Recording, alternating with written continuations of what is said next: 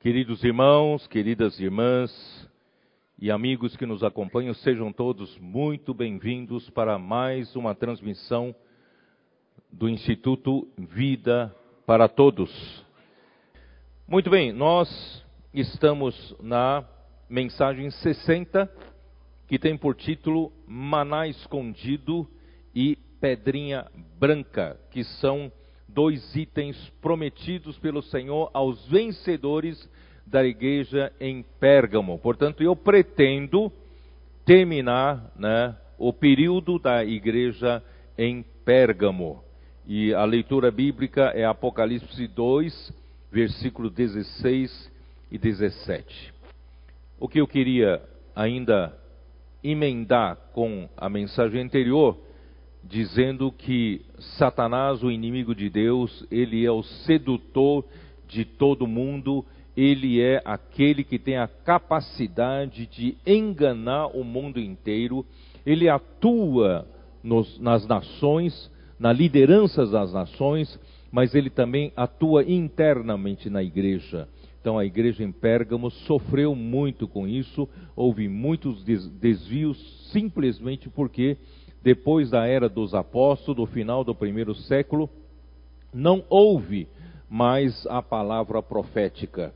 E sem a palavra profética, a igreja fica sem rumo, fica sem direção e acaba entrando em vários desvios. Eu não vou repetir tudo que eu falei já no passado, mas eu quero só lembrar vocês um dos pontos básicos né, do desvio que pode solapar as bases da nossa fé é a verdade sobre o Deus triuno.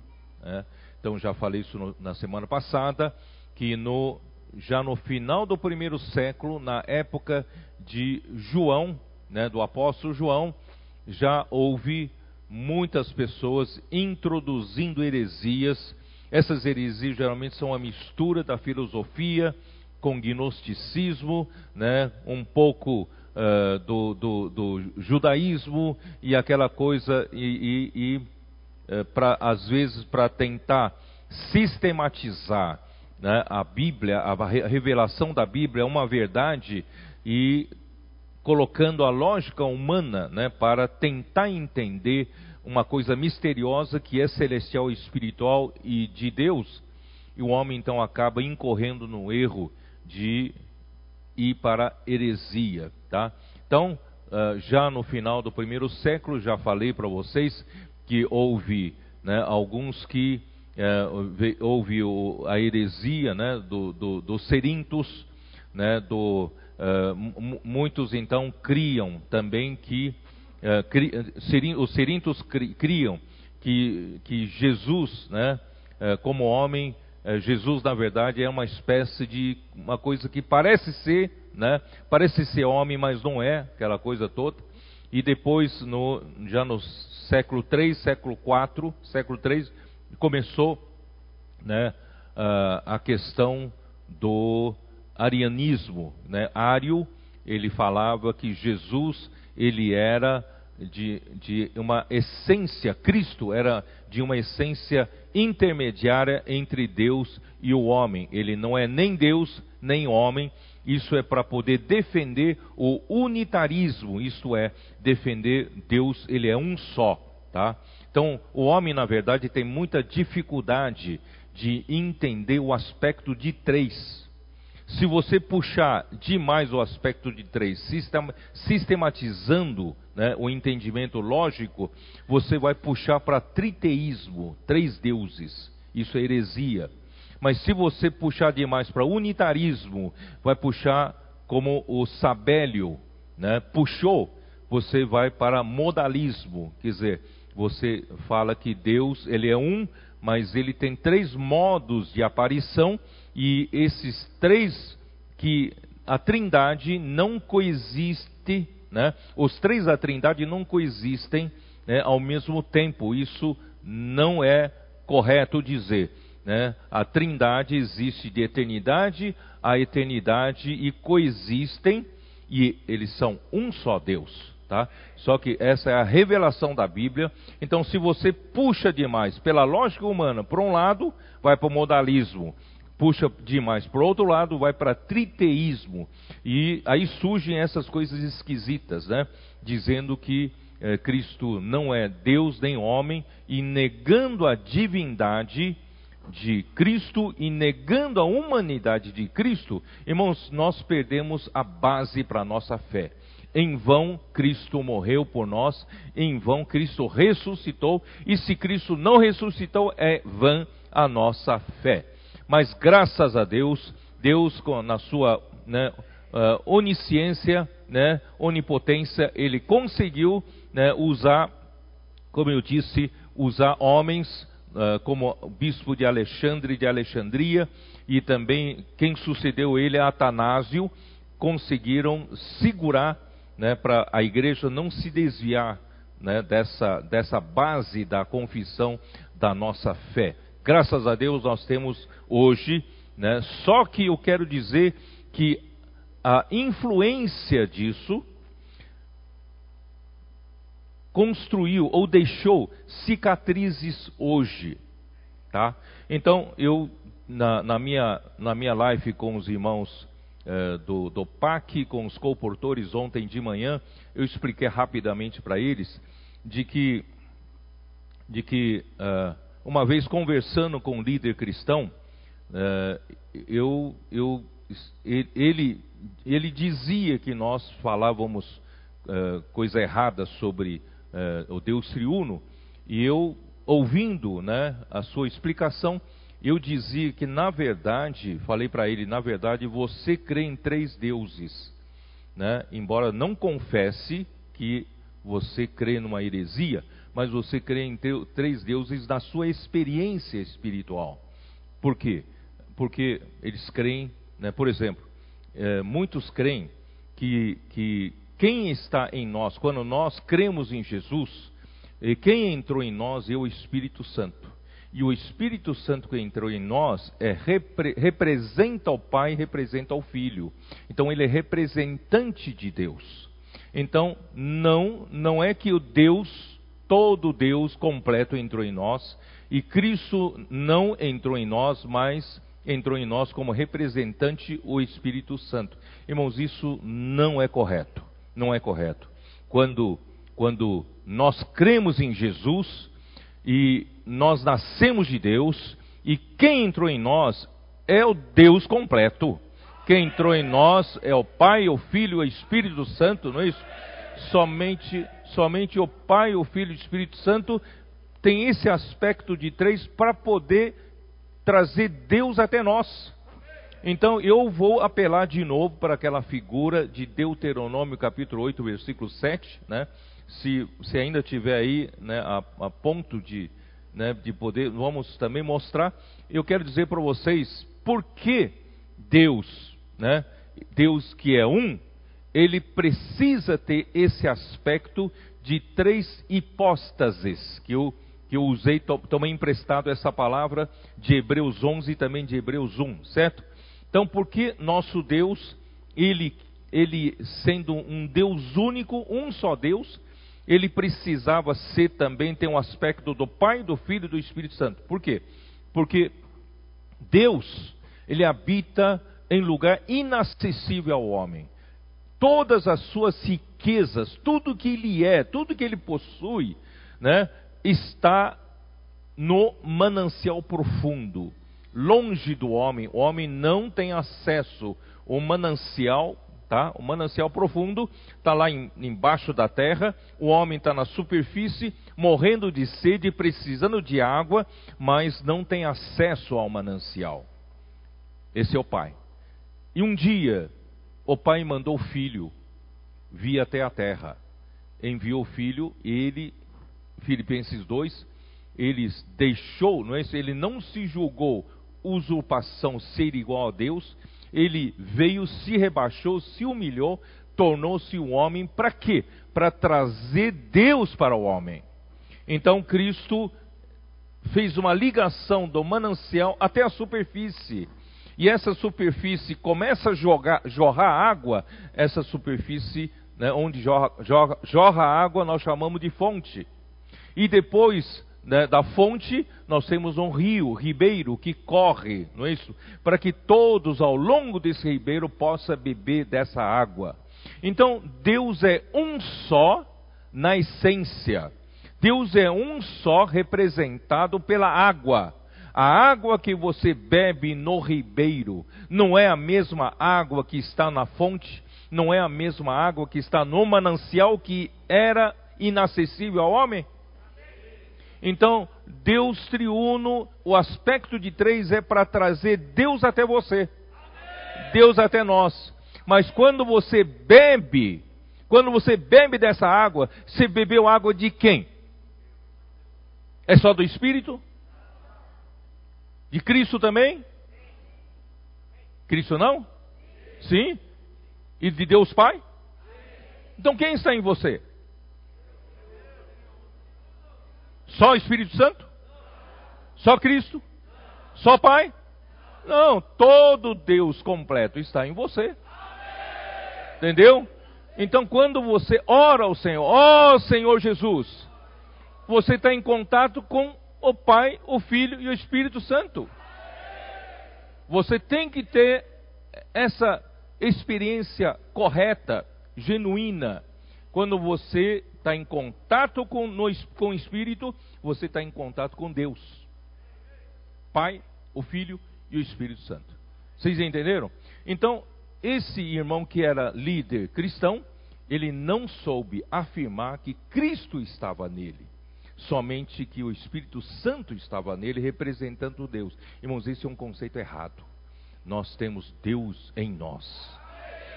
Romanos 8, eu, eu mostrei para ele esses versículos. Versículo, versículo 9, Romanos 8. Eu falei assim: Vós, porém, não estáis na carne, mas no espírito.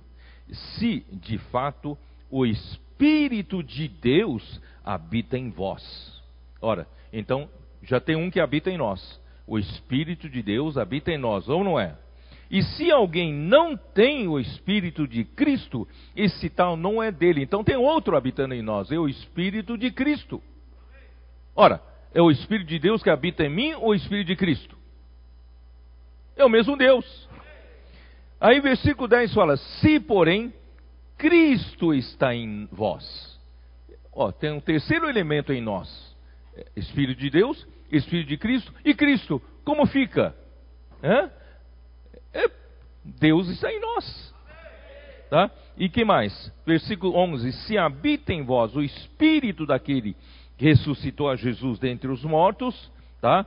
É, é, esse mesmo que ressuscitou a Jesus Cristo dentre os mortos, vivificará também o vosso corpo mortal, né? Onde está? por meio do seu Espírito que em vós habita. Então, esse Espírito aqui é o Espírito Santo. O Espírito Santo habita em nós, o, o, Espírito de Deus habita em nós, o Espírito de Cristo habita em nós e Cristo habita em nós. Entenderam?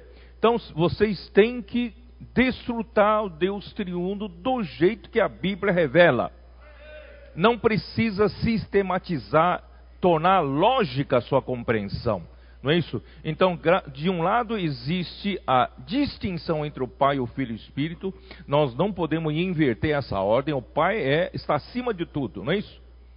Ele é o Pai, ele é a fonte de tudo. O Filho é quem ele enviou, não é isso? Para chegar até o homem, se tornou um homem. E o Espírito é hoje, né? Ele se tornou acessível para nós para transmitir Deus até nós. Então, irmãos, o que nós desfrutamos é o Deus triuno. Aleluia. Certo? Claro que você não pode falar, o pai foi à cruz. Não. Quem foi à cruz foi filho. Certo? Você não pode dizer que né, o, o, o, o pai, né, uh, como é que fala? O, o, outro consolador, né, ele é o pai. Não, outro consolador é, ali diz, né, o próprio Cristo fala, ele, ele, mesmo voltará para, para os discípulos. Então, assim, nós, a, a distinção mas não há separação. Não há separação na Trindade. Tá bom? Então, isso eu queria deixar claro, né, antes de entrar em outros assuntos.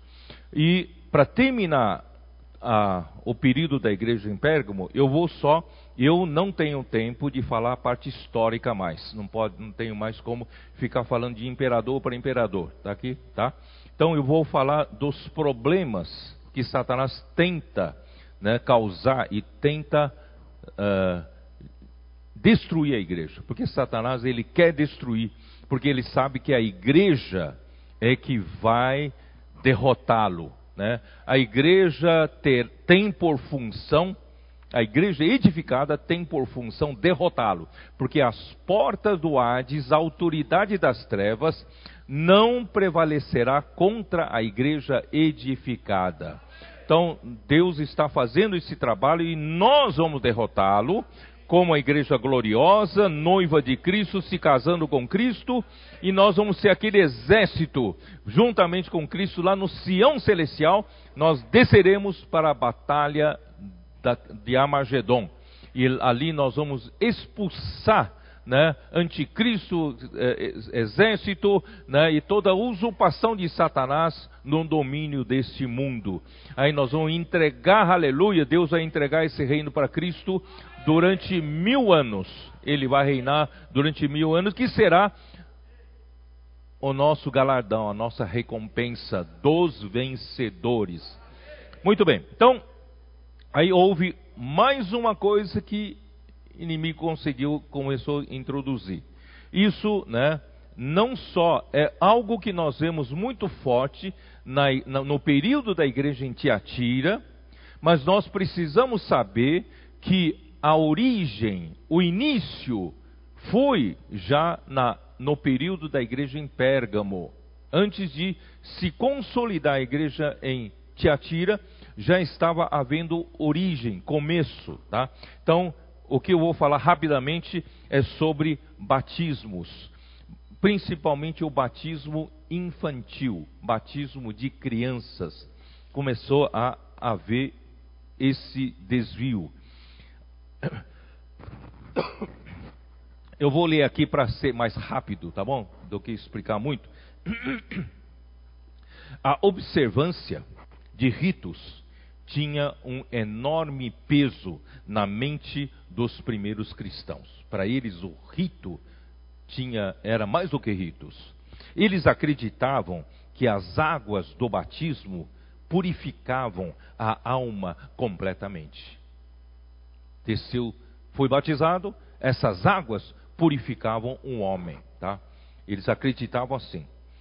Surgiram então os chamados batistas, que diziam não ter nenhuma menção expressa do batismo infantil nas Escrituras, portanto, a sua posição está fora de questionamento. Quer dizer, não existe como questionar né, que, que criança pode ser batizada, porque a Bíblia não fala nada disso. Tá? Então, se tornou uma, um partido que defendia isso, se tornaram né, os batistas, mas não é o batismo que você conhece hoje, tá? Os batistas surgiram naquele tempo porque não concordavam com o batismo infantil. Mas os pedobatistas, pedo, pedo batista, que é batismo, batismo de crianças, tá? Pedobatistas creem firmemente que há interferências em diversas passagens que os apóstolos batizavam crianças. Eles afirmam que apóstolos batizavam crianças. Bom, a forma do batismo, os gregos, latinos, francos e germânicos parecem ter sido batizados por imersão. Lutero diz que batismo é uma palavra grega e em latim pode ser interpretada como mercio ou imersão, né? segundo a etimologia da palavra, também na língua germânica. Tá? Então, eles, né, muitos deles defendiam que o batismo tinha que ser por imersão. Uh, Irineu, bispo de Lyon, trazia alusões ao batismo infantil nos seus escritos já no final do segundo século. Olha, olha a origem, né? O batismo era ensinado como uma completa purificação da alma para todas as faixas etárias e condições da humanidade. Quer dizer, o batismo resolve todo o problema. Se você tem problema de caráter, você tem problema de pecado, quando você for batizado, acabou tudo, tá? Foi purificado por causa da importância que eles davam para o rito, acreditavam nesse rito em si. Pais ansiosos então levavam seus bebês para serem batizados antes que morressem sob a maldição original do pecado. Os imperadores também adiavam o batismo até próximo da morte, né, para emergirem das águas da regeneração, para morrerem na esfera pura e abençoada. Quer dizer, eles, eles vão matando pessoas, vão, vão pecando, aí quando chegam perto da morte são batizados e ficam limpos de uma vez por todas. Quer dizer, eles, eles acreditavam assim, por isso que os imperadores adiavam seu batismo até o final. Tá? Mas vamos ver o batismo na Bíblia, tá bom? Vamos ver o batismo aqui, nos interessa mais, não é isso? Em primeiro lugar, eu quero dizer que o rito não é mais importante do que a realidade espiritual. O rito tem o seu valor, que eu vou explicar, tá? Mas não tem mais valor do que a realidade espiritual. O reino de Deus não vem com aparência exterior. Vamos dar uma, dar uma olhada em Gálatas 4, versículo 10.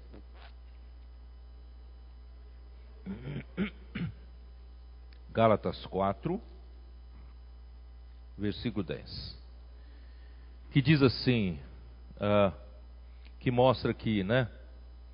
Uh, guardai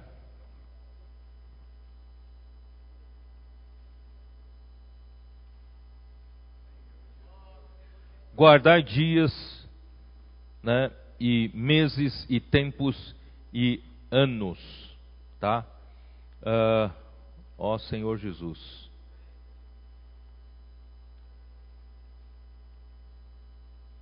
Então, esses sinais exteriores, esses ritos exteriores, como de culto, né, são uh, existe a, a, a, palavra aparência exterior, ele ele é sinais e ritos, tá, de culto. Em, aí o problema é que em João 3, versículo 5, dava base para alguns defender o batismo infantil, né? João 3, 5, dá uma olhada. João 3,5.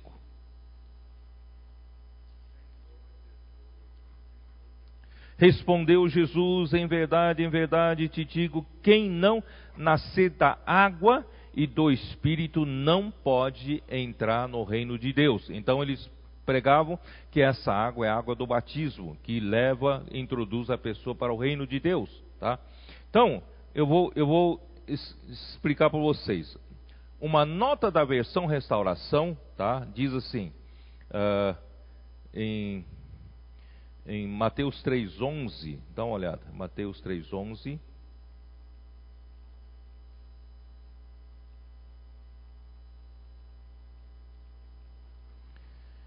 Eu vos batizo com água para arrependimento, João Batista, né? Mas aquele que vem depois de mim mais, é mais poderoso do que eu, cujas sandálias não sou digno de levar. Ele vos batizará com o Espírito Santo e com fogo, tá? Então, baseado nesse versículo, essa versão, essa nota escreve da seguinte forma: a água era o conceito central do ministério de João Batista, ou seja, por fim ao homem da velha criação. Né? O batismo com água é para o arrependimento, para pôr fim né, ao homem da velha criação. O Espírito é o conceito central do ministério de Jesus, ou seja, fazer geminar o homem na sua criação. Juntos, esses dois conceitos principais formam o conceito da regeneração. Tá? Então, essa é a explicação do versão restauração. Só que existe um perigo aqui, é que Uh, aqui nós estamos tratando, o assunto aqui não é o batismo em si, o, o, assunto aqui é novo nascimento, regeneração. Então, tem que tomar cuidado que a água do batismo não regenera. Tá? Tem que tomar cuidado. Então, uh, então eu, eu pus assim: no entanto, a água em si não regenera, se não dá base para o batismo infantil. A água que purifica a alma vem da obediência à verdade pois fomos regenerados de semente incorruptível mediante a palavra de Deus. Então, 1 Pedro capítulo 1, versículo 22, dá uma olhada.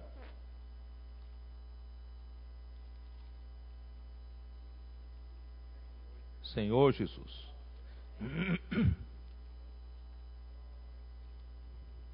Capítulo 1, versículo 22.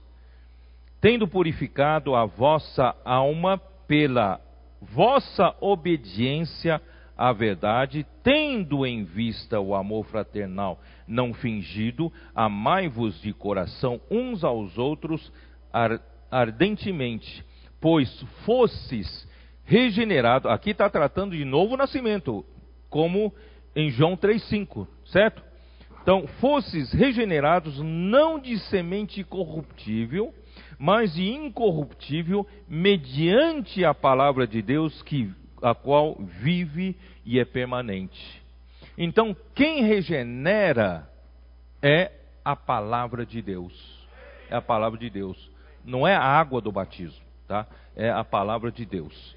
E, só que aqui fala da vossa obediência à verdade.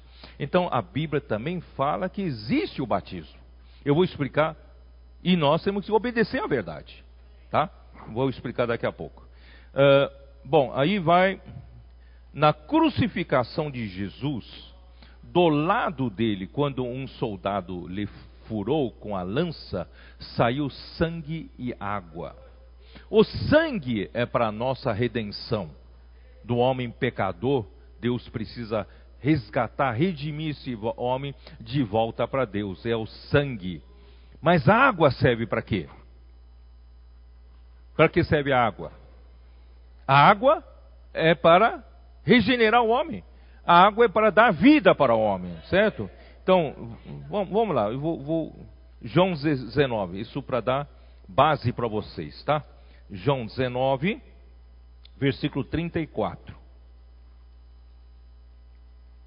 Mas um dos soldados lhe abriu o lado com uma lança e logo saiu sangue e água. Tá? Então pode ter certeza que essa água que sai do lado de Jesus não é água do batismo. É água que representa a vida. A palavra de Deus como espírito e como vida, certo? Então aquele que, vi, que isto viu testificou sendo verdadeiro o seu testemunho e ele sabe que diz a verdade, para que também vós creiais. Tá? Aí, uh, aí você pode ir para uh, você pode ir para Apocalipse 21, 6, dá uma olhada. Apocalipse 21, 6. 21, 6. Disse-me ainda: tudo está feito. Eu sou o Alfa e o Ômega, princípio e o fim. Eu, a quem tem sede, darei de graça da fonte das águas da vida. Irmãos, essa fonte das águas da vida, água aqui representa vida e suprimento de vida. Essa vida regenera. Entenderam? E Salmos 36, 9.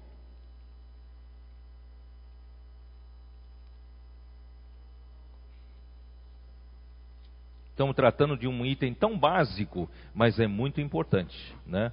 36, 9, Salmos 36, 9. Pois em ti está o manancial da vida. Na tua luz vemos a luz. Manancial representa água. Em ti está o manancial, manancial da vida. Aleluia. Então, quando nós, quando Jesus do seu lado saiu sangue e água, água é para nos dar vida, para nosso novo nascimento, para regeneração. Tá? Aí você vai ver em João, também capítulo 4, versículo 14, como diz. João 4, 14. Aquele, porém, que beber da água que eu lhe der, nunca mais terá sede. Pelo contrário, a água que eu lhe der será nele uma fonte a jorrar para a vida eterna. Então, essa água que saiu do lado de Jesus, quando nós cremos em Jesus, nós somos regenerados, nós nascemos de novo com a vida de Deus e essa vida se tornou uma fonte a jorrar água para a vida eterna. João 7, 37 a 39. Versículos muito conhecidos. No último dia, o grande dia da festa, levantou-se Jesus e exclamou: Se alguém tem sede, venha a mim e beba. Quem crer em mim, para beber é crer. Quem crer em mim, como diz a Escritura, do seu interior fluirão rios de água viva. Tá? Isso ele disse com respeito ao Espírito que haviam de receber os que nele crescem, pois o Espírito até aquele momento não fora dado, porque Jesus não havia sido ainda glorificado. Quando Jesus foi glorificado, ele foi enviado, esse Espírito foi enviado para nós, e nesse Espírito já contém todos os elementos da encarnação de Jesus, da, do viver humano de Jesus, da morte de Jesus, também da, da ressurreição de Jesus. E essa água que, que nos regenera, essa água nos dá vida, né? Entendeu? Bom, Romanos 8, uh, ah, Romanos 6, vamos para Romanos 6.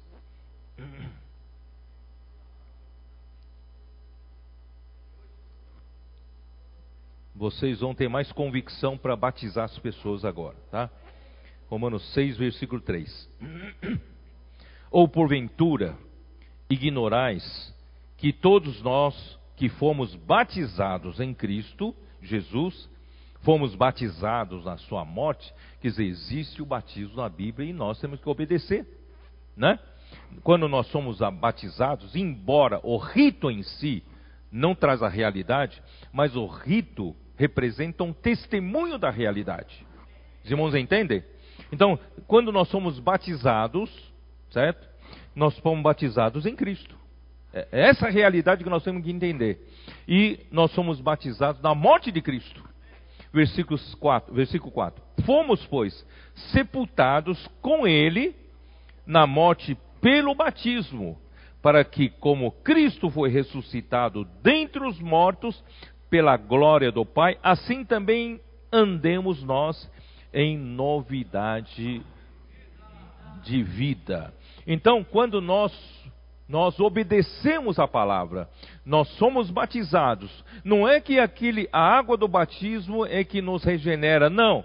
É que nós fomos genera, regenerados pelo Espírito e pela palavra, pela vida de Deus. E agora nós, eu vou explicar mais um pouquinho daqui a pouco nós, quando somos batizados nas águas, nós estamos testemunhando que nós fomos batizados na morte de Cristo. Nós nos identificamos com Ele na morte e nós fomos sepultados com Cristo nas águas. Tá? Aí quando nós saímos das águas, então Cristo foi ressuscitado dentre os mortos pela glória do Pai, assim também andemos nós em novidade de vida. Nós então passamos para uma outra etapa em testemunho, tá? Em testemunho. Aí versículo seguinte, porque se fomos unidos com ele na semelhança da sua morte, certamente o seremos também em semelhança da sua ressurreição. Então, se nós tivermos uma experiência forte com ele na realidade do batismo, não é que a água do batismo faz, faz a realidade, a realidade do batismo é essa, esse fato espiritual. Então, quando eu sair das águas, eu vou viver uma outra vida. Né? Vou viver em ressurreição, em novidade de vida. Tá? Então, o batismo, aqui está uma outra nota de, da versão restauração. Tá? O batismo não é um formalismo nem um ritual.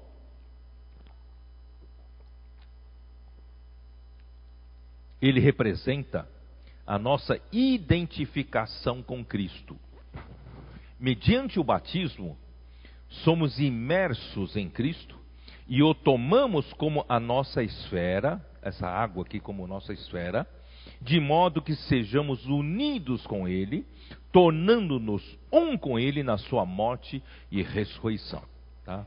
Então aí nós vamos então para a ilustração. Deus nos deu uma ilustração na sombra pelo, pelo, pela qual os filhos de Israel passaram, tá? Êxodo capítulo 14, dá uma olhada. Bom, eu não vou ler, vai. Êxodo 14, vocês sabem que é a travessia do Mar Vermelho. Eu já falei algumas vezes nas mensagens passadas que Deus, ele, ele uh, propositadamente falou, ele, o povo já estava na entrada do deserto. Vocês se lembram daquela história? Eles já estavam na entrada do deserto. E Deus fez com que ele descesse um pouco mais ao sul. Vamos acampar ao sul. Vocês se lembram daquela história? E quando eles foram acampar ao sul, acampar mais ao sul, estava do lado do Mar Vermelho. Quer dizer, ali Faraó disse: ele, eles estão procurando morrer ou querem voltar para o Egito, porque eles mesmos foram encurralados pela estratégia de descer um pouco mais ao sul. Né? Descendo ao sul, já não podia ir para o deserto sem atravessar o Mar Vermelho. Então, Faraó veio rapidamente com seu exército mais veloz, né? vindo com os carros, cavaleiros tal, e vieram e cercaram os filhos de Israel. E Deus fez, Deus deu grande salvamento naquele dia. Vocês se lembram daquilo, né? Deus então recuou a coluna de nuvem para trás do povo de Israel e confundiu né, o exército de Faraó, e no fim o povo atravessou, fez, Deus fez um milagre, abriu, quando Moisés estendeu a vara, abriu as águas do Mar Vermelho, que não é pouca coisa, é muito volumosa a água. E o povo atravessou, imagina, quase 2 milhões de pessoas, com crianças, tudo, animais, puxando, irmão, quanto tempo não levaria? O exército de Faraó alcançaria rapidamente, mas Deus não permitiu. Aí o povo atravessou né, a, o Mar Vermelho e Faraó também quis seguir.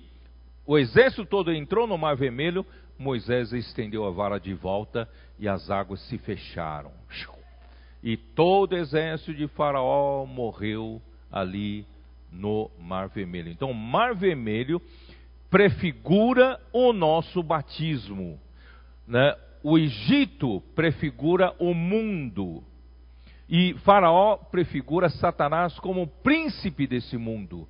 Satanás não quer que você se desligue do mundo. Satanás não quer que você se desvincule do mundo. Então, enquanto você não tomar uma decisão dizer eu quero ser batizado, dar esse testemunho forte para você, para sua família, para, toda a humanidade, você ainda tem alguma coisa presa né, no Egito, no mundo. Mas o dia que você tomar uma decisão, ainda que o rito, né, o rito não traz a realidade espiritual, mas dá um, traz um testemunho forte para você mesmo e para as pessoas que estão à sua volta, você vai dizer: Eu daqui para frente não pertenço mais ao mundo. Eu vou ser batizado. Eu vou atravessar as águas do, do Mar Vermelho. Para mim, o mundo morreu. E para o mundo, eu também morri. Se aqueles amigos se levam para fazer coisas ruins, tá? você vai dizer: aquele eu morreu já eu, eu já não existo mais. Foi até sepultado nas águas do batismo. Né? Agora eu sou outro. Estou em, em novidade de vida. Então, esse significa o batismo. Então, se alguém aqui que me ouve não foi batizado, ainda creu e não foi batizado, é momento de tomar essa decisão. Tá? Embora o batismo em si não vai purificar sua alma, nada, mas de um testemunho forte para você mesmo de que você não faz parte mais desse mundo. Você é de Deus agora. Tá bom? Bom, então vamos lá. Uh, libertou, né, esse, essa passagem libertou-os do domínio de Faraó e ela representa o nosso batismo que nos libertou do mundo. 1 Coríntios 10, versículos 1 e 2. 1 Coríntios 10, versículos 1 e 2.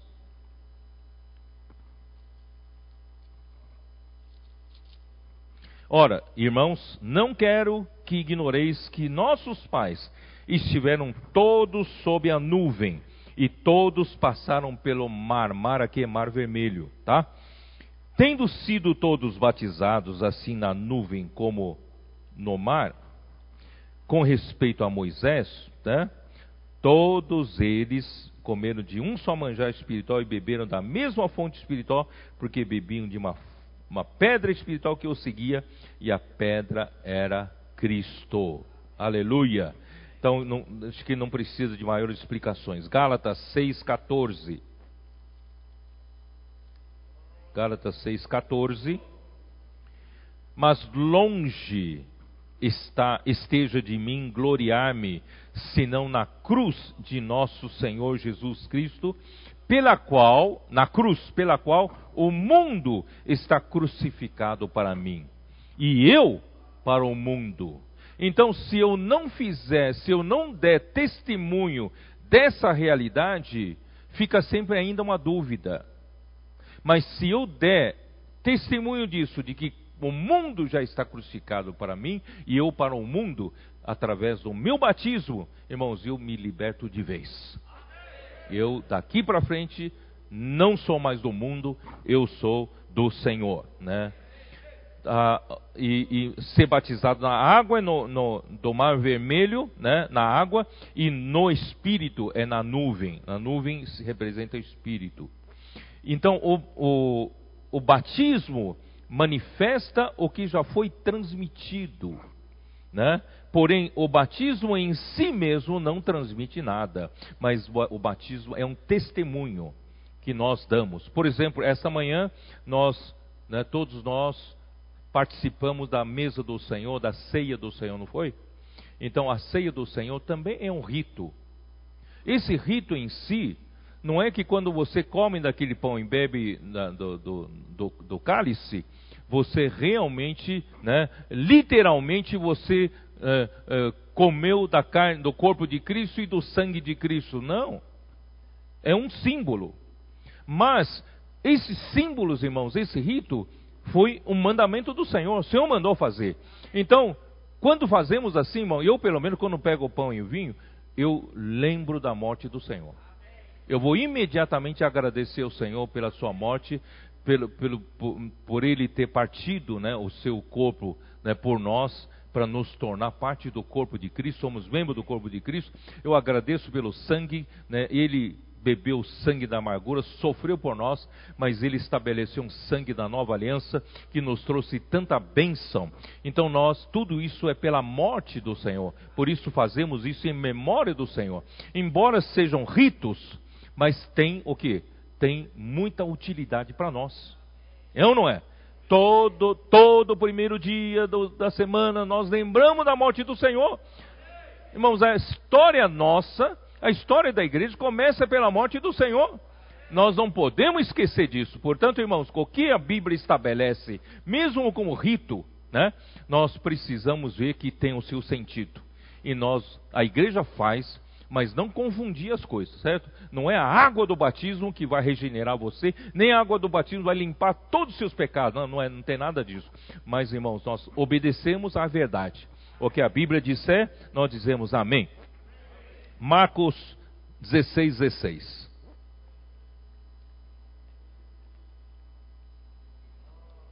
Senhor Jesus. Quem crê e for batizado, será salvo. Quem não crê, será condenado. Tá? Então, há dois passos.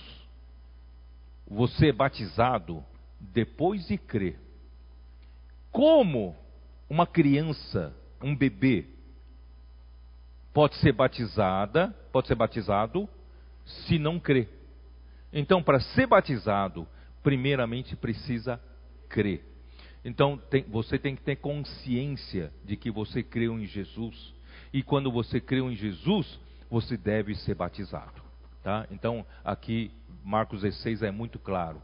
Quem crê e for batizado será salvo. Então, de um lado, salvo da salvação, ganhamos a salvação eterna, e por outro lado, no batismo é salvo do mundo tá? Se deu um testemunho que a partir de agora você não pertence mais ao mundo, tá bom? Muito bem, então eu vou encerrar, né, para encerrar, e, e como introduzir um batismo infantil, então introduziram também comunhão infantil. O que, que é comunhão? Entende-se por comunhão tomar a ceia do Senhor, certo? Então, eh, vou, vou ler aqui a nota do André Miller. Geralmente, quando a superstição toma o lugar da fé e os conceitos humanos substituem a palavra de Deus, não é de se admirar que até mesmo homens sérios e instruídos sejam levados por esses engodos. Agostinho advogou com vigor a prática da comunhão infantil. Isso foi uma consequência obrigatória do batismo infantil. Portanto, inferiram que era coerente administrar a ceia do Senhor a todos os que se batizavam, quer adultos, quer crianças. Então começou essa prática da comunhão infantil, tá? Então, não começou no período de Tiatira, já começou no período de Pérgamo. Isso que eu quero deixar claro para vocês. Né?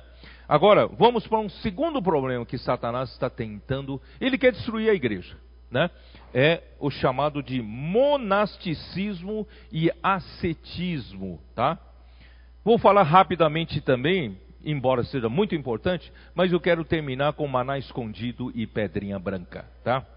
Então, uh, no período da igreja em Tiatira, que é a próxima igreja que nós vamos falar, embora eu não quero, não vou mais entrar muito na, nos, no, no, nos aspectos históricos mais, tá? A influência do monasticismo era grande. Você vai entender depois o que eu chamo de monasticismo, tá? A influência no monasticismo na, na, no período da igreja em Tiatira era grande na era das trevas. O período da igreja em Tiatira é chamada, chamado também de Era das Trevas em todas as igrejas ocidentais. Porém, o surgimento e crescimento das primeiras tendências ascéticas começaram no período da igreja em Pérgamo. Vamos rastrear a sua origem já no período da igreja em Pérgamo, que é que é tendência ascética. É o que em Colossenses 2 Paulo chama de rigor ascético. Você se vigiar, privar o seu corpo de certas coisas, certas disciplinas, para você não cair em pecado, para você não cair né, nas coisas do mundo, você tentando vigiar você mesmo, o seu corpo, isso se chama ascetismo, rigor ascético, tá? Então, vou, vou contar qual foi a sua origem por volta do ano 251 depois de Cristo, durante a perseguição do imperador Décio, eu já falei sobre isso, muitos cristãos então fugiram em exílio voluntário, porque todas as cidades para onde eles fugiam do império, eles eram perseguidos. Então alguns tiveram que fugir num lugar ermo, no lugar onde quase não habita ninguém, tá? Então, uh, entre eles estava um jovem chamado Paulo de Alexandria, que fez sua morada no deserto de Tebas, no Alto Egito. Pouco a pouco, ele gostou desse estilo de vida. Sabe, hoje existe inclusive né, uma defesa de pessoas que voltam para uma vida simplista. Vocês sabem disso, né? Que voltam para viver no meio do mato, sem precisar ir para supermercado, precisar de carro. Vocês sabem disso, né? Existe essa tendência. Então, essa pessoa que, que na verdade fugia da perseguição e teve que se isolar, né? ele não podia aparecer na cidade, senão seria morto ou perseguido. Ele começou a procurar viver daquele jeito, né? de uma forma primitiva. Ele acabou gostando dessa vida né? ele se tornou um amante do modo de vida que adotara por necessidade e é conhecido como o primeiro eremita cristão, embora sem fama ou influência na época, mas ele foi a origem, tá? Não tanto quanto seu imediato e grande sucessor, que eu vou falar agora em seguida. Isso, esse texto que estou lendo é do André Miller, tá? E Outro texto vou falar do André Mille também. Aí vem o segundo. Esse segundo chama-se Antônio, já meio parecido com brasileiro, né? Antônio ou Antão. É, nós temos um lugar, como é que é? Santo, Santo Antônio de Antão, é isso? Tá. considerado pai do monasticismo. Ele é o pai. Nasceu em Cooma, no Baixo Egito, perto de Hierápolis Magna, por volta do ano 251. E justamente por volta do ano em que o Paulo, né, uh, ele se refugiou né, no lugar deserto e passou a viver como primeiro eremita cristão. Na infância e na juventude, conta-se que ele já era contemplativo, sério e com tendência ao isolamento. Era uma pessoa né, que se isolava, de pouca conversa, não se relacionava com as pessoas. Ele manifestava pouco interesse pelo conhecimento secular, pelo saber mundano, mas desejava intensamente o conhecimento das coisas divinas.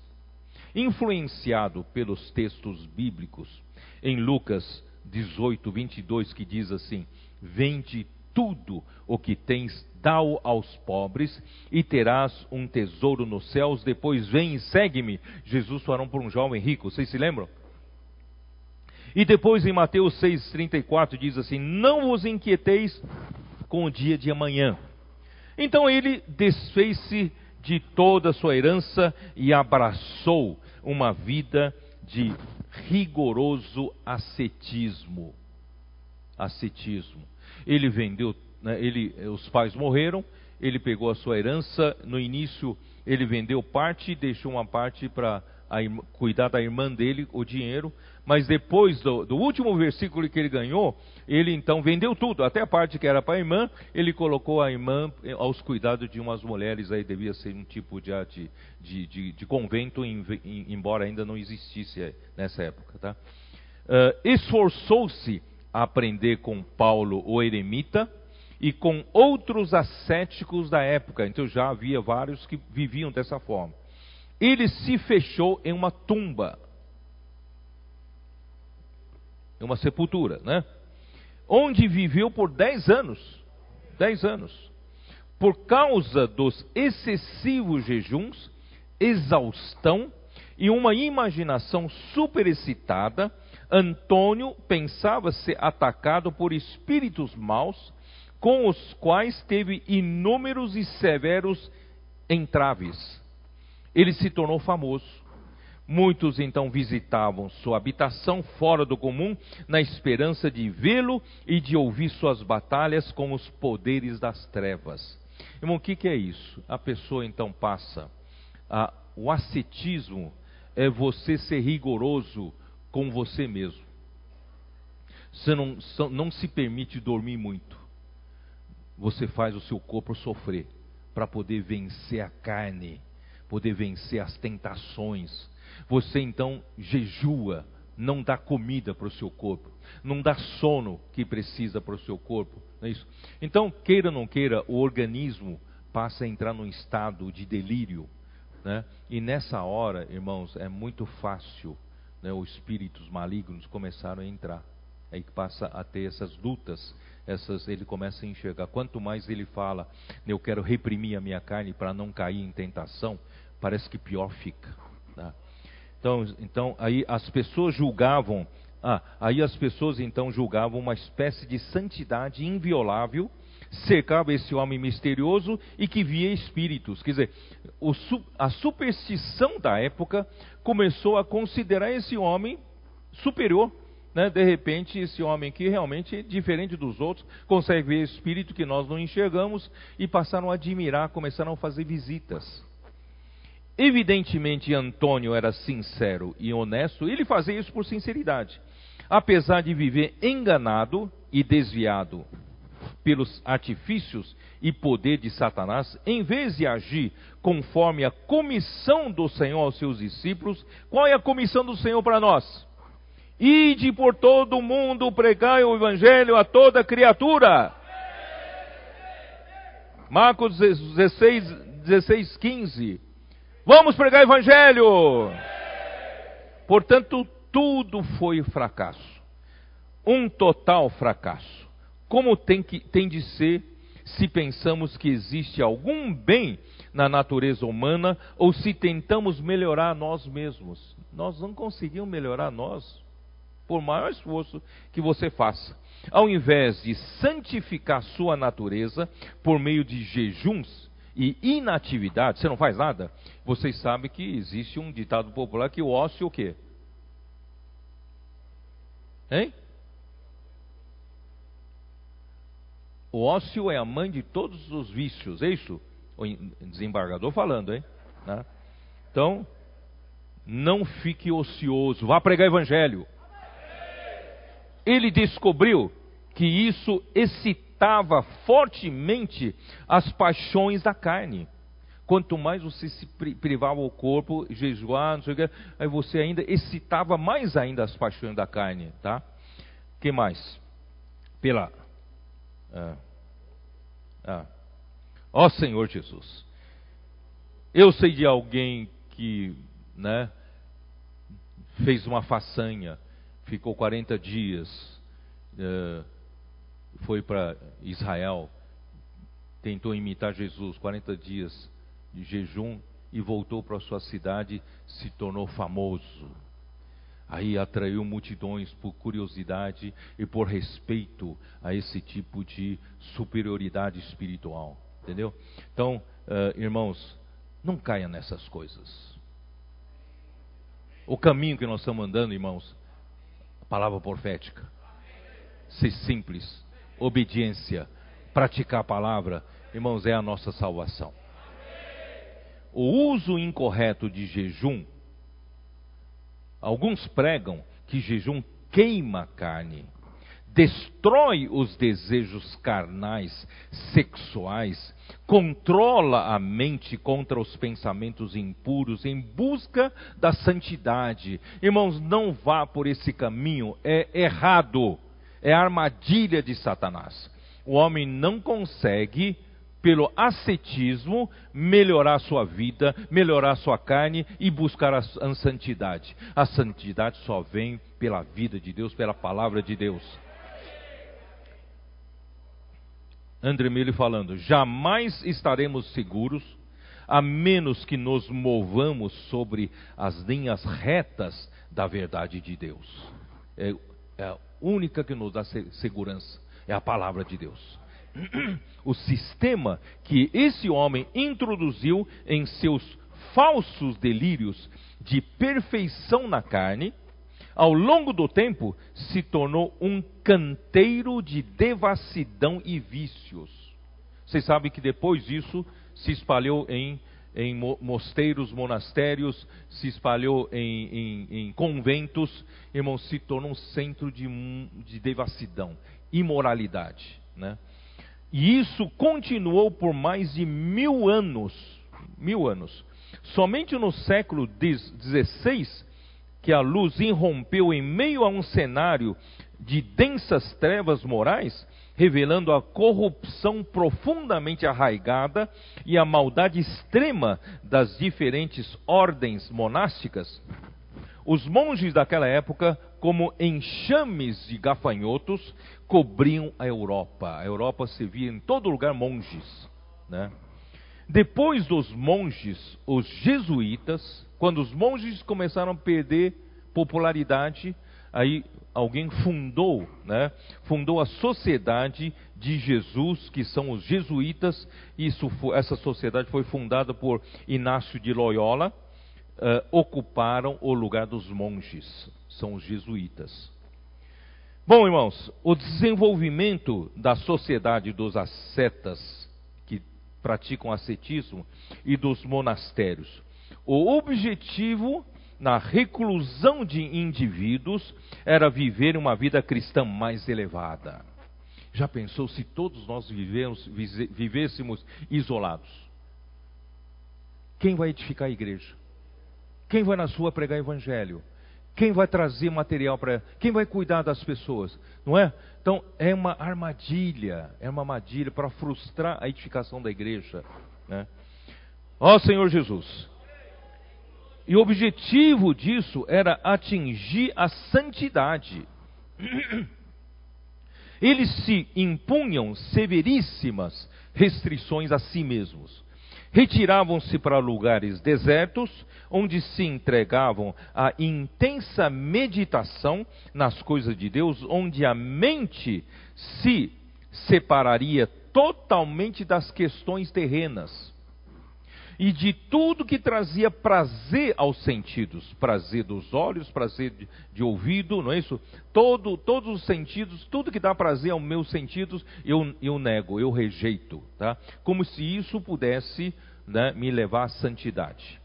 Homens e mulheres extenuavam os seus corpos com vigílias, jejuns, trabalhos pesados e tortura. Então, até a nossa vigília, irmãos, o nosso jejum tem que ter sentido real. Se não, se você for por esse caminho, não é, não é esse caminho, o caminho, né? Existe vigília na Bíblia, existe jejuns na Bíblia, mas é no outro sentido, certo? Uh, pois o corpo era considerado como um obstáculo às aspirações espirituais que eles procuravam mortificá-lo com rigor ascético. A questão hoje é fazer sofrer esse corpo, mortificar esse corpo, para esse corpo não pecar mais. Entendeu? Na primeira parte do século IV, Pacômio, nativo de Tebas, fundou uma sociedade em uma ilha do Nilo, do rio Nilo, uma ilha, onde os ascetas começaram a viver juntos, começaram a formar essas sociedades. A instituição se desenvolveu rapidamente e antes da morte do fundador, já havia oito monastérios com três mil monges. E no início do século V, esse número já era superior a 50 mil monges. Olha como rapidamente muitos adotaram esse estilo de vida. Usavam vestimentas de pele de cabra, como hoje tem gente que usa saco de, de pano, né? Roupa de, de saco, uh, vestimenta de saco, uma referência a Elias, que, como João Batista, eram considerados exemplos da condição monástica. Jamais se despiam, não tiravam roupa, você acredita o cheiro que era, né? Jamais se despiam, dormiam com as vestes, não em camas, em cadeiras construídas para mantê-los em posição vertical. Eles não podem dar conforto para o corpo. Dormiam de pé, sem senhor, numa cadeira em pé. Oravam muitas vezes por dia, jejuavam no quarto e no sexto dia da semana e se comunicavam um com o outro só no sábado e no domingo só. O resto da semana ninguém podia conversar com ninguém. Uh, as refeições eram feitas em silêncio, sem conversa. Tá? Você consegue? Com seus capuzes. Você já viu?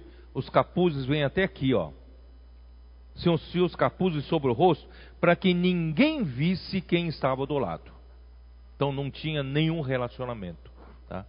Até o final do século V, os monastérios estavam sob a superintendência dos bispos da região.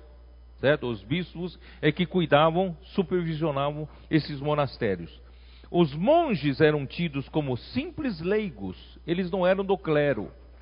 Né? Mas com o passar do tempo, eles passaram, como tem muito tempo livre, passaram a ler e passaram a explicar as escrituras no tempo que eles saíam dos monastérios e começaram a exercer funções clericais e contavam com a estima do povo, ganharam popularidade, os monges ganharam popularidade do povo. Isso gerou ciúmes entre os, os bispos. Bispos estavam escapando da, dos, das mãos dele o controle sobre os monastérios. Então, e esses abades, que são líderes dos monges, esses abades apelaram para né, o arquidiocese de Roma, em vez de eles serem cuidados por diocese de, da sua região, eles apelaram para a central, arquidiocese de Roma, e todos os monastérios, todos os mosteiros, todos os conventos passaram a ser administrados pelo arquidiocese de Roma. Isso fortaleceu o poder papal. Isso foi uma das razões que né, surgiu né, o sistema papal. Tá? O sistema monástico se espalhou para Oriente e Ocidente, e todos os grandes mestres da época advogavam a causa do celibato, né, que os, o clero os, né, não podiam se casar, e do monasticismo. Muitas mulheres virgens, devotas, faziam votos de castidade, né? Uh, religiosa e se dedicavam ao serviço de Cristo, se casaram com Cristo e os conventos logo se espalharam pelo mundo, os quais existem até nos dias de hoje, formando um estranho e incongruente apêndice da Igreja Católica. Quer dizer, eh, eh, a Igreja na época né, era só. Era, era, a linha né, da, da, igreja era, eram os bispos, os arcebispos, os bispos, os, os presbíteros, não é isso? os diáconos e assim por diante. E de repente surgiu uma coisa estranha a essa estrutura. Vocês entenderam? Surgiram os monastérios por fora, e surgiram os conventos, surgiram o mosteiro, e esses, esse, essa outra coisa estava ligado diretamente a Roma, e não mais ao, à estrutura. Então ficou uma coisa meio estranha até no dia de hoje. Tá? O sistema monástico se espalhou para Oriente e Ocidente, e todos os grandes mestres. Ah, isso já li. Né? Bom, uh, agora vamos para a Bíblia. Como a Bíblia diz a respeito do ascetismo? Vamos ver Romanos 8, versículo 13.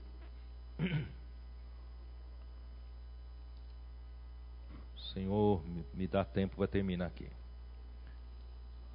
13. Porque se viverdes segundo a carne, caminhais para a morte. Irmão, não vamos viver segundo a carne. Mas não viver segundo a carne não significa você maltratar seu corpo. Não é o caminho, tá? Então, uh, mas se pelo Espírito, é pelo Espírito, mortificardes os feitos do corpo, certamente vivereis. Então, como fazer, irmãos, para a gente não viver segundo a carne? Não é mortificar o corpo, não é maltratar o corpo, não é fazer flagelar o próprio corpo, não, mas é mortificar os feitos do corpo. E como vai mortificar os feitos do corpo, irmãos? Não é pelo ascetismo, é pelo espírito. Amém? Como você vai controlar a sua carne? É pelo espírito. Senhor Jesus. Em primeiro lugar, é mortificar os feitos do corpo, não o corpo.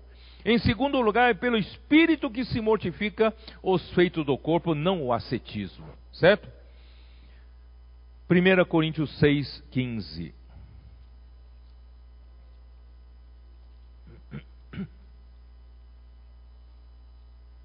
Não caia nessa, já, já estão dizendo que o Elias chegou, sabe? Ele já está aí. 1 Coríntios 6,15 Não sabeis que os vossos corpos são membros de Cristo? O que quer dizer isso? Irmãos, você não tem direito de maltratar seu corpo. O seu corpo é membro de Cristo. O seu corpo é para Cristo usar para pregar o Evangelho, para cuidar das pessoas, para edificar a igreja, para vir para a reunião. É ou não é? Não é para maltratar o corpo, não é para se isolar. Senhor Jesus, você é membro do corpo. Romanos 12.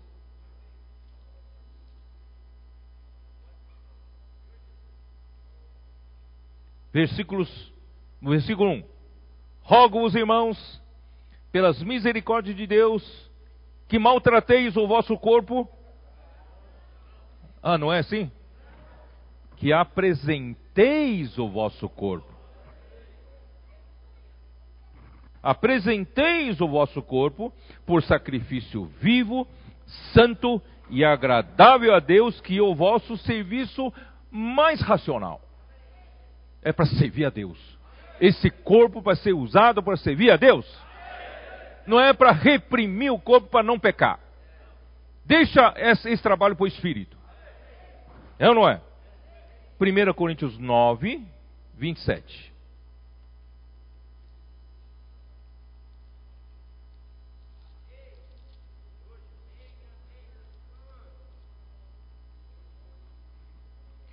Mas esmurro o meu corpo e a reduzo à escravidão, para que, tendo pregado a outros, não venha eu mesmo a ser desqualificado. Aqui parece ascetismo. Aqui parece, né, Paulo está pregando para maltratar o corpo. Não é isso. Se você olhar o contexto, é, é, é um atleta que corre, é um soldado que luta. Né? Se todo atleta que quer ser, quer ganhar coroa, precisa o que? Disciplinar, fazer com que o seu corpo obedeça a ele para o fim. Né? Então ele fala: Eu esmurro meu corpo na verdade, é para correr essa carreira por Senhor. Eu preciso pregar evangelho, mas o meu corpo tem preguiça, não quer sair. Aí eu esmurro meu corpo. Eu, não, eu, mesmo assim, eu vou sair. Eu preciso pregar evangelho, mas a minha boca não coopera. Aí eu falo, eu vou deixar escapar. Deixar escapar o quê? Ah, deixa escapar a frase. Posso orar por você? Então eu reduzo o meu corpo à escravidão, quer dizer, eu reduzo o meu corpo a meu comando para servir ao Senhor. Não é ascetismo, tá? Para que, né, pregando aos outros, Paulo não seja desqualificado. O seu corpo precisa cooperar com ele no trabalho do Evangelho, né? Uh, Colossenses 2:8. Senhor Jesus.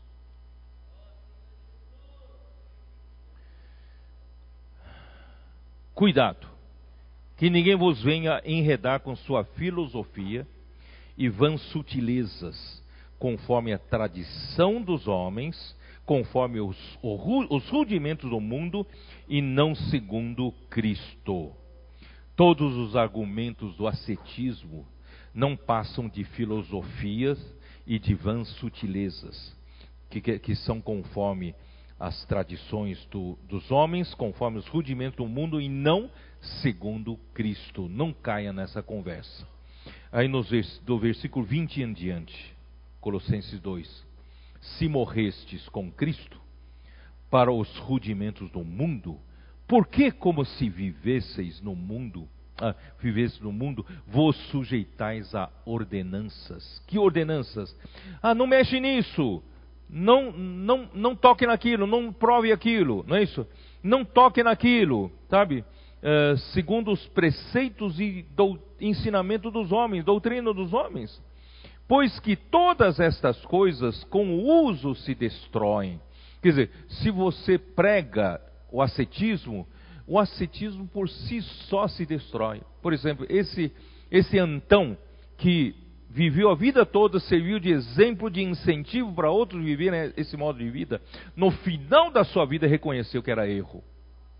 Irmão, não fique, não faça uma coisa para no final da sua vida, ou diante do tribunal de Cristo, para você descobrir que você correu em, mão aqui, em vão aqui na terra. Isso. Ó Senhor Jesus. Então, com uso se destrói, porque ele não conseguiu aperfeiçoar nada. Ele achou que né, conseguiu vencer a carne, mas só, só, encontrou com os demônios. Só lutou com os demônios, irmão, e não venceu a carne coisa nenhuma. Não é isso?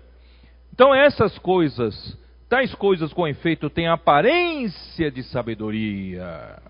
Parece ser muito sábio, atrai curiosos, atrai pessoas para ver né, como esse aqui é superior, esse homem é superior, vive diferente, né, vive isolado do mundo. Irmãos, é, aparência de sabedoria como, como culto de si mesmo. O foco está nele, não na vontade de Deus, não em Deus. Vocês entenderam? Foco está nele buscando santidade. Para que serve essa santidade? Que nem alcança.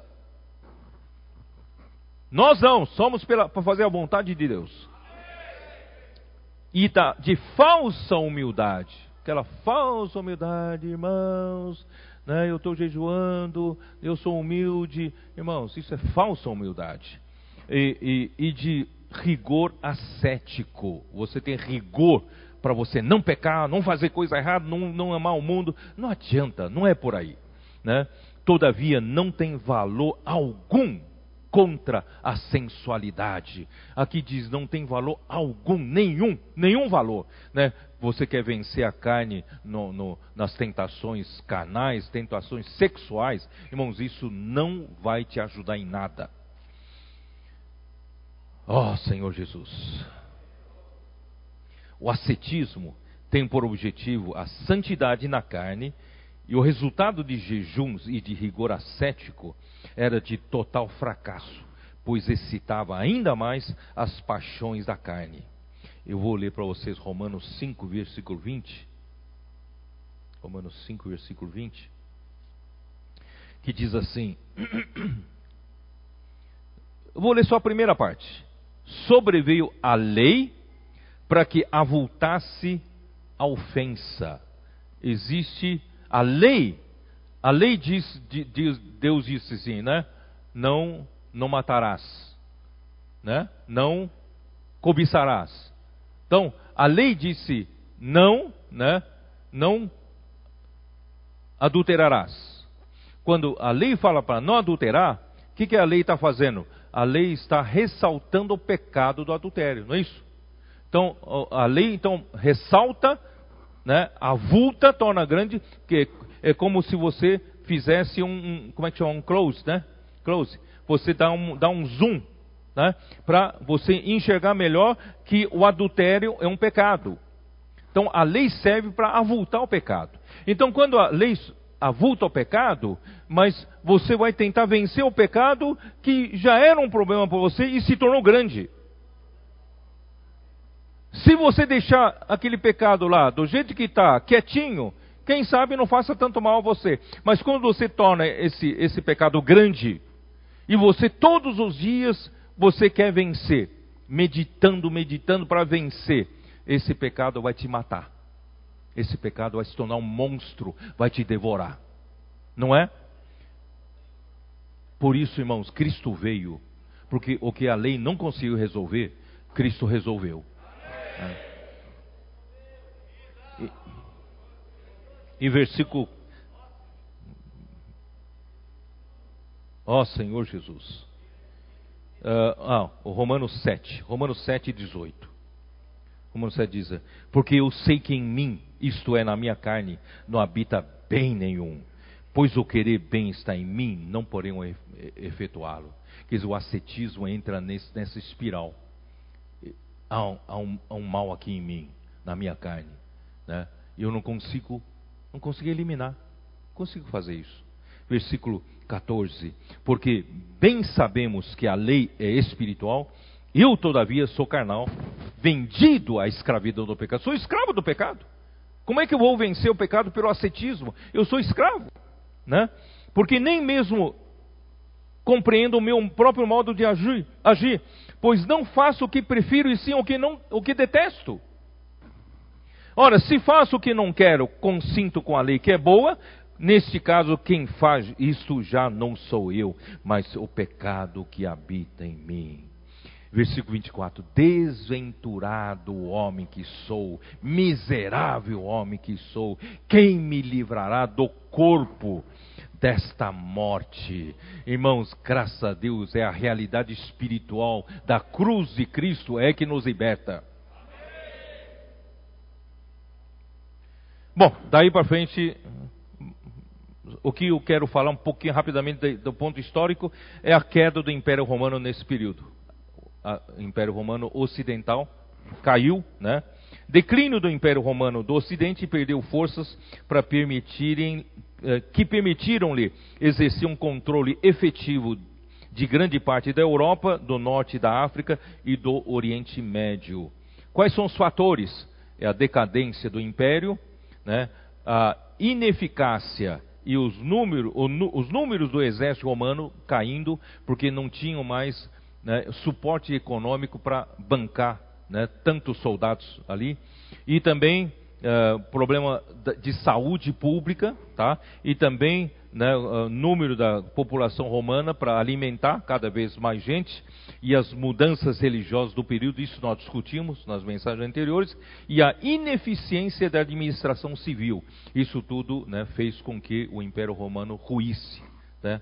E, a, e também a crescente pressão dos bárbaros. Eles consideravam como bárbaros né, o, os povos que não tinham, não estão debaixo, não estavam debaixo da cultura greco-romana e também também contribuiu com sua queda ali, né, no, no, na região da, da Germânia, né, ali na, na, na uh, os godos, né, visigodos e assim por diante, e, e acabaram né, uh, se, se desfazer o Império Romano né, e, e, o ocidental principalmente, né, e o, e o oriental ficou com sede em Constantinopla. Uh, a igreja não foi afetada nessa mudança política, só para vocês saberem. Então a história da igreja continua. Uh, então vamos lá agora para os vencedores. Vamos falar rapidamente para a gente terminar? Vamos lá para Apocalipse 2. Onde tenho mais ânimo para falar. Né? Ó Senhor Jesus. Mas eu sou obrigado a falar para vocês, vocês terem essa contextualização histórica e ver tudo que Satanás tentou né, fazer para fazer destruir a igreja. Né? Graças a Deus, irmãos, isso nos faz valorizar o que nós temos hoje. Né? Vamos lá, capítulo 2 de Apocalipse, versículos 16 e 17. Portanto, arrepende-te, e se não, venho a ti sem demora, e contra eles pelejarei com a espada da minha boca. Quer dizer, você quer ser vencedor? Se arrependa e olha para mim. Eu tenho a espada que sai da minha boca, que é a palavra de Deus. Essa decadência toda, vocês foram quase no fundo do poço, só não foi fundo do poço porque a igreja de Tiatira conseguiu afundar mais ainda. Então, tudo é porque vocês rejeitaram a palavra, não tem a palavra, tá? Voltem para a palavra. Então, com uh, a palavra de Deus, eu vou ler André Miller falando a palavra de Deus claramente havia perdido seu lugar na Assembleia de seus santos, na igreja. Né? Ela já não era a autoridade suprema de seus santos. Mas o Senhor Jesus fez questão de mostrar aqui nesse versículo que ela, a palavra, não perdera seu poder.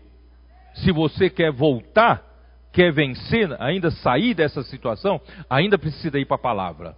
Ela é poderosa para restaurar você. Nem o lugar, nem a autoridade em suas mãos. Tá? Então, uh, Apocalipse 19, 16, né? ali diz o que? Vamos dar uma olhada rapidamente. Apocalipse 19, 16. Ali diz o que? aquele que está montado naquele cavalo, no cavaleiro, no, né, no cavalo branco, uh, ele tem no seu manto e na sua coxa um nome escrito, inscrito: Rei dos Reis e Senhor dos Senhores. Por quê? Porque a igreja que fez a associação maligna com o príncipe deste mundo precisava se arrepender de sua absoluta falta de fidelidade a Cristo, que é o Rei dos Reis, Senhor dos Senhores. Quer dizer, eles deixaram de lado o senhorio de Cristo. Deixaram de lado, ela deixou de lado a autoridade de Cristo. Então, irmãos, se você quer restaurar dessa condição, tem que voltar para a autoridade do Espírito Santo e voltar para a palavra do Senhor. Apocalipse 19 também, vamos aproveitar que está aberto em 19, versículo né, 11 até 16, fala que esse né, lutará, é, esse versículo 13, está vestido com manto tinto de sangue e o seu nome se chama o Verbo de Deus, né? Ele é a palavra de Deus, tá?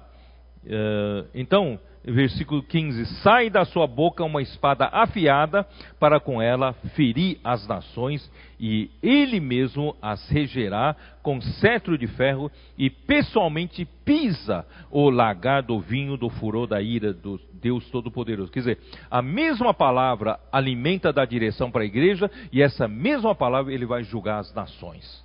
Então, irmão, vamos dar atenção para a palavra. Ó oh, Senhor Jesus. Vamos lá. E a arma para os vencedores vencerem a situação degradante de Pérgamo é a palavra de Deus. Isso está em Efésios 6, versículo 11. Né? Vamos lá, rapidamente. Ó oh, Senhor Jesus. Estou querendo correr né, para poder conseguir terminar. Vamos lá. Efésios 6, 11, que diz o quê?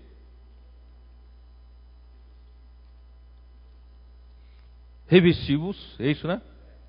Revestivos de toda a armadura de Deus para poderes ficar firmes contra as ciladas do diabo. A igreja precisa revestir né, essas arma, essa armadura de Deus para lutar, porque são, são, são as ciladas que o que inimigo pôs para a igreja tropeçar ao longo dos séculos. E nós não vamos tropeçar. Porque a nossa luta não é contra o sangue e a carne, e sim contra os principados e potestades, contra os dominadores desse mundo tenebroso, contra as forças espirituais do mal nas regiões celestes. Portanto, tomai toda a armadura de Deus, para ficar, para, para que possais resistir no dia mal, e depois de ter vencido tudo, permanecer inabaláveis né, versículo 17: Tomai também o capacete da salvação e a espada do Espírito, que é a palavra de Deus. Então, a palavra, irmãos, é a nossa arma hoje para lutar contra o inimigo, contra os, as ciladas que ele põe, não é isso? Por isso, né, em livro de Apocalipse, nas sete igrejas, sempre a salvação é quem tem ouvidos Ouça o que o Espírito diz às igrejas. A palavra profética é essa palavra que o Espírito diz. Ele fala instantaneamente, a todo tempo. Ele está falando com a igreja. Né? Vamos prestar atenção em 1 Tessalonicenses 2,13. É, eles tomaram essa palavra que Paulo falava como palavra de Deus, e essa palavra operava eficazmente em quem cria, quem tinha fé na palavra. Irmãos, hoje é a mesma coisa. Você quer ser salvo da degradação, salvo desses problemas todos, irmãos, é receber a palavra que o Espírito diz às igrejas como palavra de Deus. Essa mesma palavra trabalha, faz a obra de Deus. Então, e a palavra profética em 2 Pedro 1,19 é aquela candeia que brilha numa noite escura, uma noite tenebrosa, e nos dá direção até que o amanhã, até que o dia raie, né, venha raiar, venha clarear, né, e a, nasça né, a estrela da manhã. Então, nós, se nós seguimos a palavra profética, irmão, nós vamos fazer a vontade de Deus se cumprir e nós vamos receber o Senhor na sua vinda. Aleluia. Muito bem, agora eu vou falar um pouco do maná escondido. Vamos lá, versículo versículo 17, né? Vamos lá.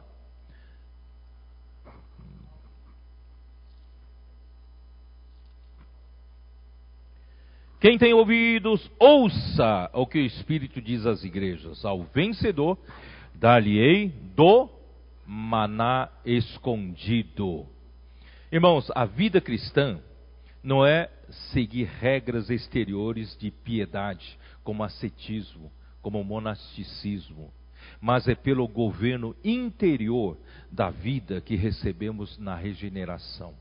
E essa vida precisa ser alimentada pelo pão da vida. Então não é uma questão de fazer, né, uh, fazer o meu corpo sofrer, mas é uma vida de alimentar a vida que Deus me deu. Tá?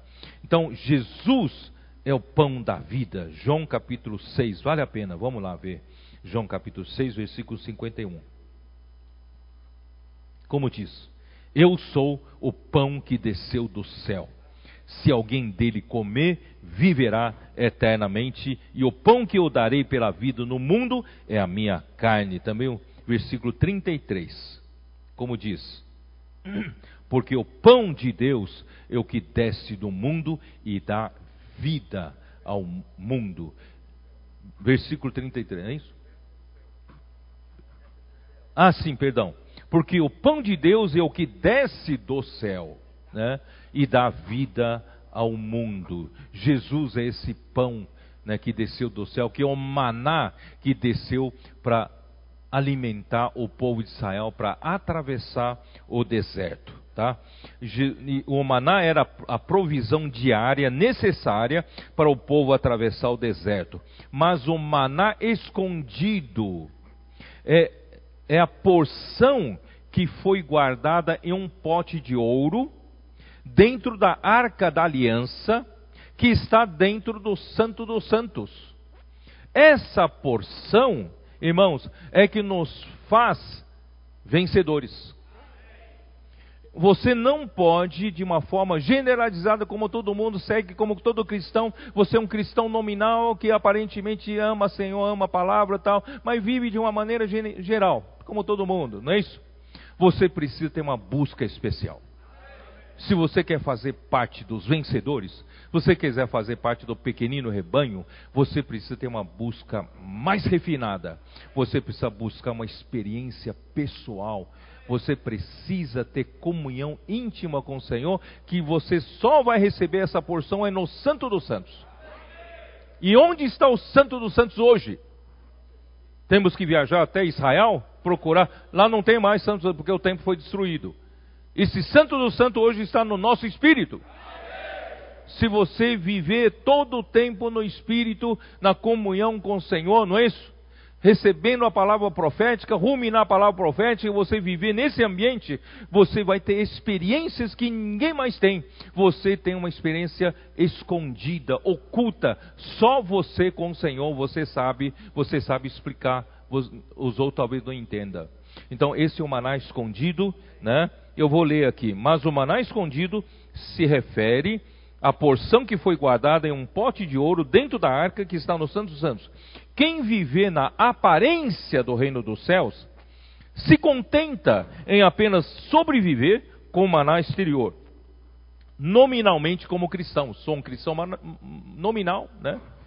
Uh, mas quem quer ser vencedor tem que viver na realidade do reino dos céus, vivendo todo o tempo no Espírito, que é o Santo dos Santos, alimentando-se e seguindo a palavra que o Espírito diz às igrejas. Por fim, o maná escondido também será o seu galardão na manifestação do reino dos céus. Quando chegar o reino milenar, o maná escondido será a sua porção especial. Aquela, aquela experiência que você teve na palavra do Senhor, ou através da palavra do Senhor, você vai voltar a ver essa esse maná como sua porção do galardão. A busca hoje pela porção especial da palavra nos manterá servindo ao Senhor com o amor que procede de coração puro e de consciência boa e de fé sem fingimento para lutar pelo reino de Deus. 1 Timóteo 1,5. Agora vamos falar da pedrinha branca. Vamos lá. Você não só receberá, ao vencedor não só receberá o maná escondido, mas também, bem como lhe darei uma pedrinha branca, e sobre essa pedrinha escrito um nome, no, um nome novo, o qual ninguém conhece, exceto aquele que o recebe. Então vou explicar um pouco rapidamente. Na Bíblia, toda vez que se fala uma pedra, a pedra representa material para edificação da igreja, não é isso? Isso nós vemos em Mateus 16, versículo 18. E 1 Pedro 2, 5 também fala que vós sois pedras vivas ou pedras que vivem, certo? Sois edificados em casa espiritual. E também 1 Coríntios 3, 12, ali fala material de edificação, ouro, prata, pedras preciosas ou madeira fina e palha. Então refere-se sempre à edificação. E a igreja precisa ser edificada. Se você se isolar como um, com um eremita cristão. você se isolar tentando vencer a sua carne, jejuando por tantos dias, se isolando do mundo, né? Quem que vai edificar a igreja? Precisamos edificar a igreja, certo? Então não, bus não, não basta buscar a espiritualidade individual, pois a vontade de Deus é obter uma igreja edificada, uma igreja gloriosa. Em Efésios capítulo 5, versículo 27, não é isso? Ele está lavando-nos com a água da palavra para nos santificar. Irmãos, isso que santifica. Não é o ascetismo, né? É pela palavra. E nós, o objetivo, irmãos, é uma igreja, não é indivíduo, igreja gloriosa, né? E essa igreja gloriosa será o exército na luta pelo reino, Apocalipse 19, 14. A pedrinha, essa pedrinha aqui em grego é psephos, P mudo, psephos, que significa uma pequena pedra lisa, gasta, seixo. Você sabe que o, no rio, no leito do rio, muitas vezes você encontra aqueles seixos redondos. Vocês, vocês sabem, né? Aqueles seixos redondos. De onde veio o seixo redondo? Hein? Vem de desgaste de uma pedra com outra ou de objetos que vêm na correnteza, tá? então vou explicar assim.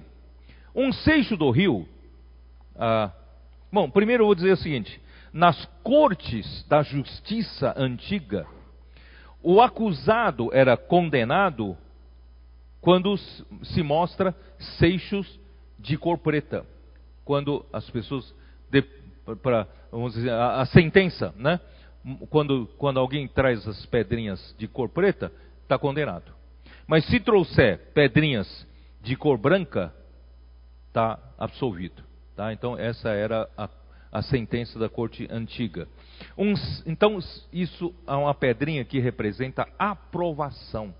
Representa que o Senhor nos aprova. Tá? Uh, um seixo no rio apara as suas arestas por meio de choques com outras pedras ou objetos que vêm pela correnteza ou ela batendo objetos ao longo né, da correnteza. Então, são as intempéries da vida e também o aprendizado no serviço com outros membros do corpo de Cristo, que produzem transformação de vida e edificação. Então, isso não é possível se você se isolar se você viver numa caverna, você não tem com quem se desgastar, né? Graças a Deus, irmãos, nós estamos servindo a igreja junto com os outros irmãos, somos muito diferentes, mas graças ao Senhor nós estamos sendo transformados. Não é? Com o tempo estamos sendo mais maleáveis, mais trabalhados, é isso? Né? Então por quê? Porque ah, existe um provérbio, provérbio 27, dá uma olhada em provérbio. Provérbio 27, 17.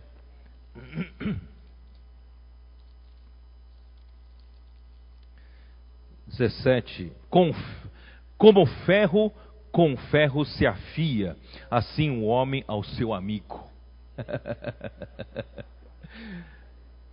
irmão com irmão se afia, né? Irmão com irmão a gente, né, acaba parando arestas. Um casal recém-casado cheio de arestas, né? Cheio de peculiaridade. Um quer dormir com janela aberta, outro não, não, aguenta dormir com janela aberta. Um morre de frio, outro quer ligar ar-condicionado, não é isso? Então, aquela, aquele negócio cheio de aresta. Mas, irmão, com o tempo, as arestas vão sendo aparadas, né? Depois viram um seixo, né? Viram um seixo. Então, então graças ao Senhor, nós estamos todos virando seixos, tá? E um nome novo está relacionado à experiência particular que cada um passou para ser aprovado como um vencedor. Irmãos, às vezes você pergunta para o Senhor: Senhor, não é possível. Só eu estou passando por isso. Eu não vejo ninguém passando por isso. Por que, que o Senhor me deixa passar? Eu, só eu. Eu fui premiado, né? Sofrendo aqui, sofrendo ali. Né? Irmãos, essa experiência peculiar que você, só você tem, amanhã vai virar o seu galardão. Um nome na pedrinha branca. esse nome só você vai entender. Porque você passou por aquela experiência, ninguém mais passou. Vocês entenderam? Então, cada um tem a sua coisa especial, tá? Bom, deixa eu terminar aqui. A pedra branca é um sinal secreto de um favor especial do Senhor. Isso estou lendo André Miller, tá? Como a promessa é feita à igreja em Pérgamo, isso pode significar a expressão da aprovação de Cristo à maneira como os vencedores testemunharam e sofreram por ele quando tantos foram desviados do caminho da verdade pelas seduções de Satanás. Isso passa a ideia geral de um penhor secreto de total aprovação. Ainda ele diz assim: existem alegrias que são comuns a todos, mas existe um tipo de alegria individual que será nossa peculiar alegria em Cristo, que durará para sempre. Então, o nome novo, um novo nome escrito, o qual ninguém conhece exceto aquele que o recebe, as nossas experiências reais durante a vida terão valor eterno, isto é, farão diferença na eternidade, pois elas farão parte inerente de nós para sempre. Isso eu que estou escrevendo, tá? O, o que é semeado no corpo hoje será colhido na incorrupção, porque até as estrelas há diferença de esplendor. Vamos dar uma linha rápida só para terminar? 1 Coríntios 15. 1 Coríntios 15, versículos 41. Uma é a glória do sol, outra a glória da lua e outra a das estrelas, porque até entre estrela e estrela há diferenças de esplendor. Por isso, irmão, não reclame, porque só eu estou passando isso. Que azar, né? Mas, irmãos, você vai ter um esplendor diferente. Pois assim também é a ressurreição dos mortos. Semeia-se o corpo na corrupção, ressuscita na incorrupção. Semeia-se em desonra, ressuscita em glória. Semeia-se em fraqueza, ressuscita em poder. Semeia-se o corpo natural, ressuscita o corpo espiritual. Se há corpo natural, há também corpo espiritual. Irmãos, nada é em vão tudo, irmãos, fará sentido, tem significado. Ao vencedor receberá essa, esse maná escondido e a pedrinha branca, né, num novo nome, novo nome que ninguém conhece, só quem recebe vai entender. Que Deus, irmãos, irmãos, vamos, não, não vamos, eh, com tudo isso exposto, irmãos, não vamos cair nas ciladas do diabo né, é, com quem nós estamos lutando, irmãos, eles, ele é muito superior a nós. Né? Não estamos lutando contra carne nem sangue. Né? Eles são forças espirituais do mal, são principados e potestades. Mas, irmãos, graças ao Senhor, aquele que está em nós é mais forte. Né? Em, eu não tenho tempo, irmãos, outra hora eu falo, mas Salmo 68 fala que quando aquela falange de mensageiras de boas novas pregam o evangelho, irmãos, os reis fogem. Reis fogem. E quem são esses reis, irmãos? São esses principados de potestade que têm força muito superior a nós. Mas quando nós, revestidos, irmão, do poder celestial, do poder de Deus, saímos para pegar o evangelho, quando nós falamos, posso orar por você? Os principados potestades que estavam, estavam o quê? Uh, fechando, atrapalhando, como, como fala, estavam uh, oprimindo aquela pessoa, tem que fugir. Quando foge, aquela pessoa abre a guarda e chora. Aquela pessoa recebe um choque espiritual e cai em prantos porque o Senhor conseguiu entrar nele. Por isso, irmãos, uh, não tenha medo, né? As forças espirituais do mal têm, são maiores em poder do que nós, mas, irmão, nós temos o Senhor nós temos o poder do Espírito, né? ele é aquele que se levantou hoje. Salmo 68, versículo 1 fala: Levanta, Senhor! Quando levanta o Senhor, os reis fogem. Irmãos, graças ao Senhor, na comportagem dinâmica na rua, avança jovem, os irmãos saindo, comportagem por hora, rede de cuidados, irmão, nós estamos espantando principados e potestades e nós estamos ganhando essas pessoas para o Senhor como material de edificação. Não vamos nos isolar. Não tente o caminho de isolamento, nem de, nem de, uh, de monasticismo, né, de ascetismo, nada disso. Vamos nos edificar. Vamos usar o Espírito, viver no Espírito, né, para o Senhor poder de fato nos santificar e nos edificar. Deus abençoe a sua igreja. Jesus é o Senhor. Amém.